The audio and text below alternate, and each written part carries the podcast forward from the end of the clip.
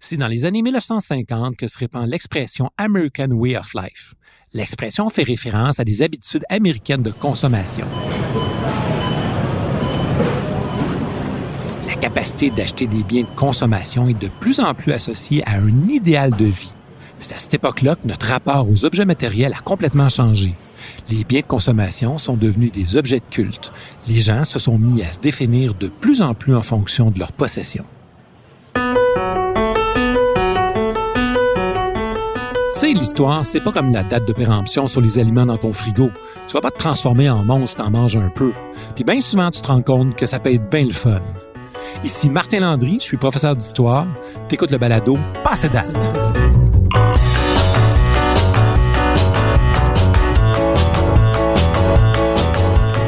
Aujourd'hui, le thème de l'épisode, l'American Way of Life, 1945-1960.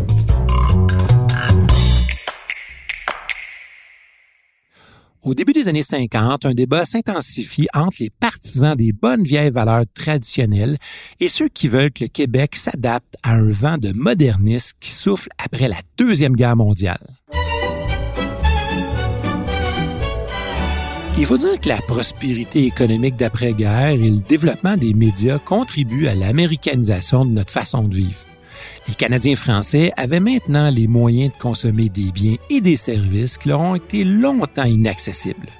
L'American Way of Life, qu'on pourrait traduire par le bonheur par la consommation, était maintenant à nos portes.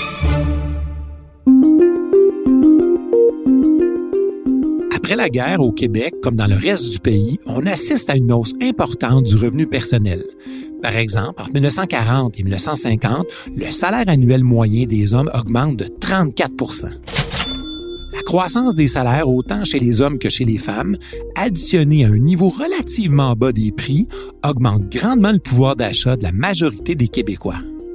Avec l'augmentation des revenus, de nouvelles habitudes de consommation naissent. Par exemple, la demande pour les appareils électroménagers explose littéralement. Là, on parle de machines à laver, de cuisinières, de réfrigérateurs, de grille-pains, d'aspirateurs, de téléphones, de radio et même de télévision. Imagine après la guerre, à peine la moitié des logements est équipée d'un réfrigérateur. Cette proportion-là grimpe à 92% en 1961. Le téléphone, lui, il y avait juste une résidence sur trois qui en avait un avant la guerre. En 1960, c'est presque tous les foyers qui sont branchés à la téléphonie. Si tous ces nouveaux bidules électroniques sont des symboles puissants de la modernité, ils sont aussi des objets d'affirmation de la réussite sociale. La croissance de la consommation est intimement liée à l'omniprésence de la publicité. Des pubs qui vont littéralement envahir les journaux et les magazines, par exemple. Les stations de radio vont se multiplier. Il faut savoir qu'entre les deux guerres mondiales, en 1922, les Montréalais avaient découvert la première station de radio au Canada, CKAC. Mais 40 ans plus tard, on en dénombrait pas moins de 42 stations qui diffusaient toutes sortes de contenus. Dans les années 60, 97% des foyers possédaient une radio à la maison. Mais la nouveauté par excellence, c'est de loin la télévision.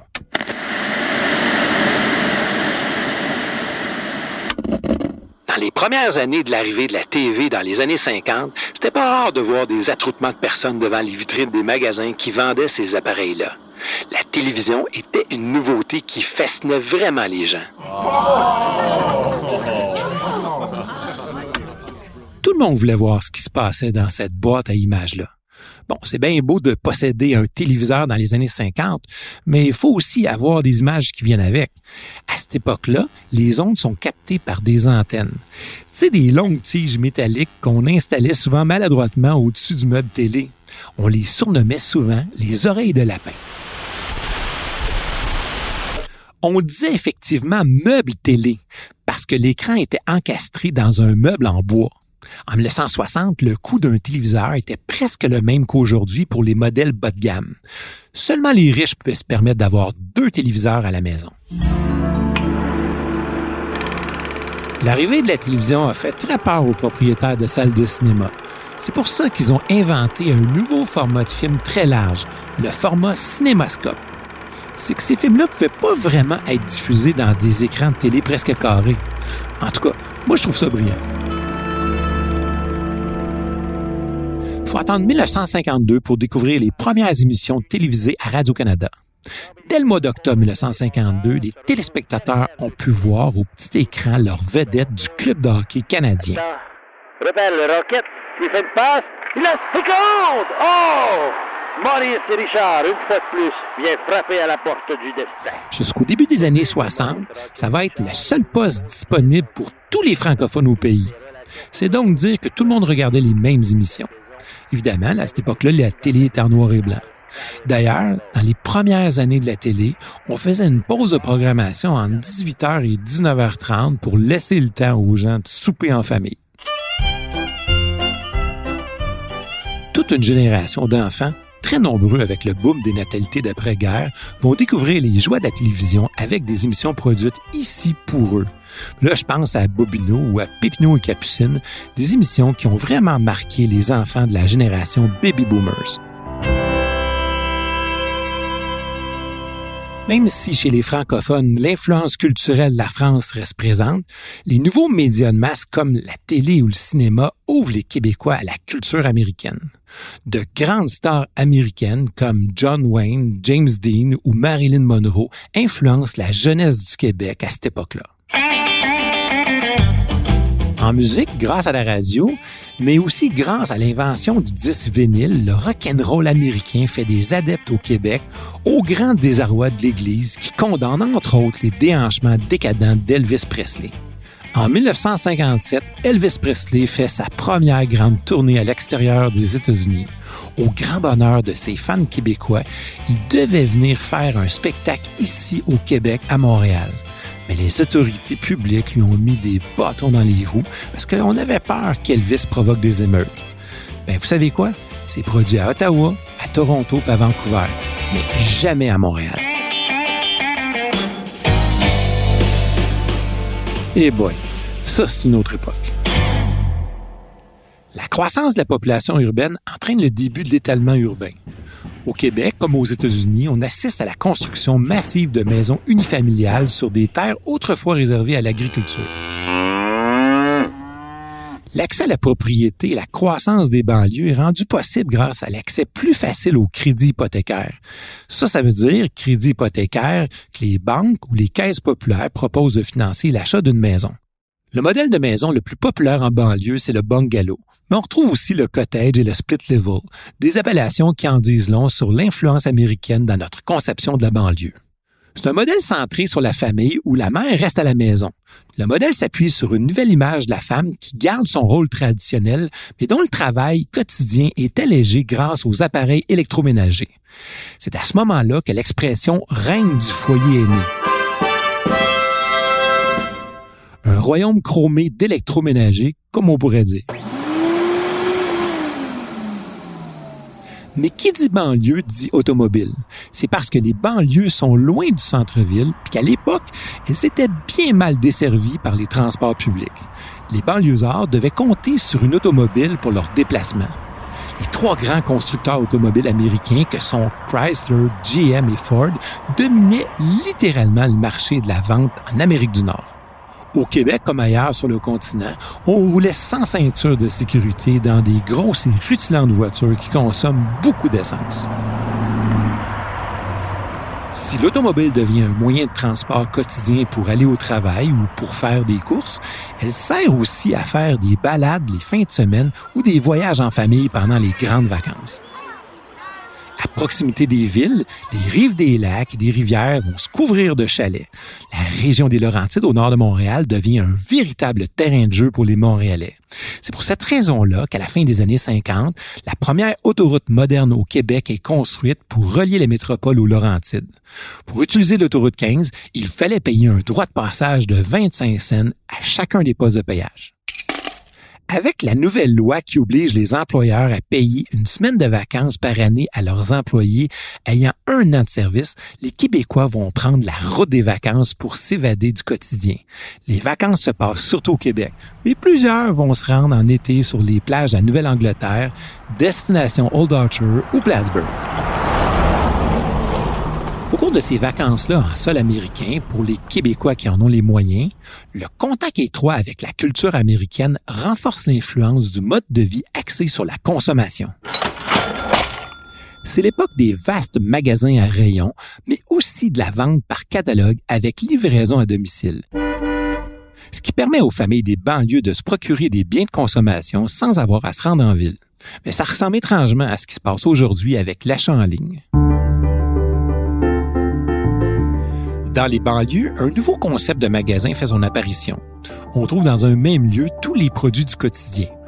Boulangerie, fruits, légumes, produits laitiers, viande, aliments en conserve, lessive, etc. Ben oui, le supermarché venait de naître. C'est Samuel Steinberg qui est le premier à concevoir ce type de magasin au Québec les plus jeunes, ça vous dit probablement rien, mais à l'époque, ces supermarchés-là sont tellement populaires, puis on les retrouve tellement partout, qu'on disait même qu'on allait faire notre Steinberg le jour des courses. Toutes ces nouveautés-là sur le plan de la vie quotidienne démontrent que le Québec a changé. Il est devenu de plus en plus moderne malgré un discours politique parfois très conservateur. Un conservatisme qui s'est fait de plus en plus critiqué par une certaine élite intellectuelle. Une élite impatiente de voir le Québec plonger encore plus rapidement dans la modernité. L'Église est demeurée influente, mais son omniprésence dans la société était de plus en plus remise en question. Enfin, l'augmentation importante de la natalité est venue modifier profondément la structure démographique du Québec.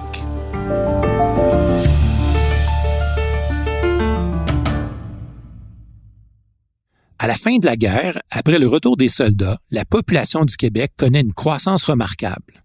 Entre 1951 et 1961, elle passe de 4 à un peu plus de 5 millions d'habitants. Au Canada, la population, elle, passe de 14 à 18 millions. Cet accroissement-là est dû en partie à la reprise de l'immigration, mais surtout à l'augmentation fulgurante du nombre de naissances. Il faut dire que la grande crise économique et la Deuxième Guerre mondiale avaient provoqué une baisse de la natalité. Le retour des soldats canadiens et la prospérité d'après-guerre ont entraîné une explosion des naissances. Explosion qu'on qualifie même de baby boom. Mais attention, le boom des naissances ne veut pas dire nécessairement que les femmes avaient plus d'enfants qu'avant, mais simplement qu'il y avait plus de femmes qui donnaient naissance à des enfants. Parallèlement au taux de natalité élevé des années 1945-1960, on enregistre une diminution constante de la mortalité infantile. On l'explique grâce à plusieurs changements.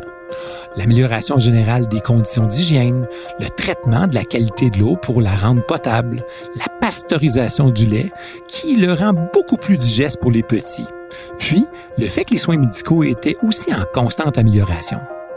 C'est aussi à ce moment-là de l'histoire que l'accouchement à l'hôpital devient la norme.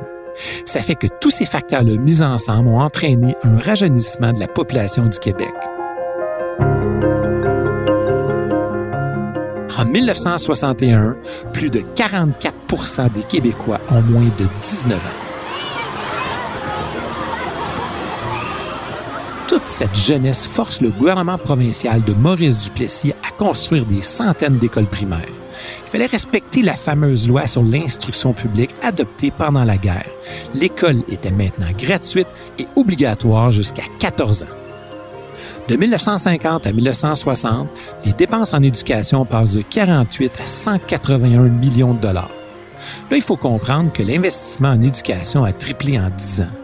Le nombre d'enseignants passe de 27 000 à 45 000 au cours de cette période-là, mais leurs conditions de travail sont vraiment déplorables. C'est le cas surtout chez les femmes, qui pour le même travail gagnent la moitié du salaire d'un homme.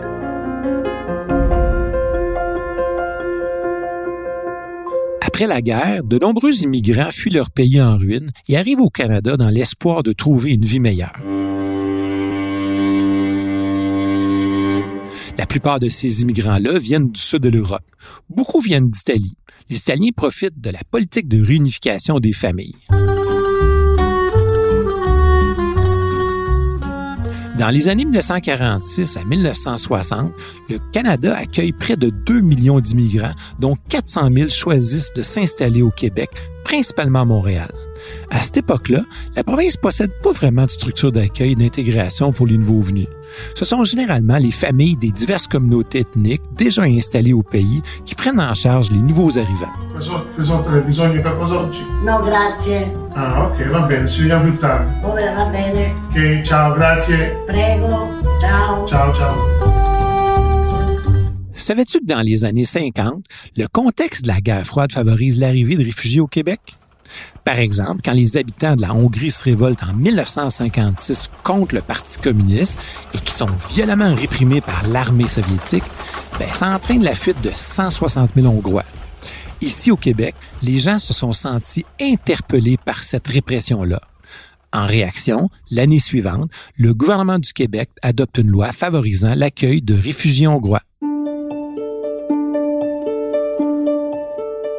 En conclusion, durant la période 1945-1960, la société québécoise été en pleine mutation.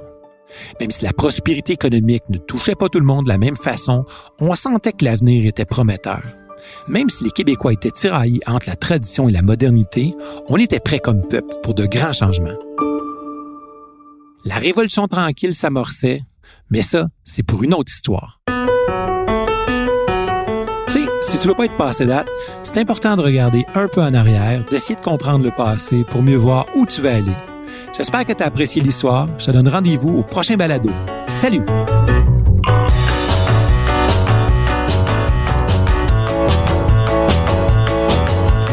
À la recherche historique, Raymond Bédard et moi-même Martin Landry.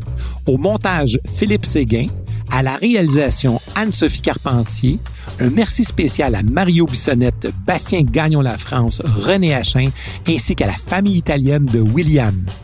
Diffusé en collaboration avec la Société des professeurs d'histoire du Québec, ce balado est une production de Montréal en histoire et de Cube Radio.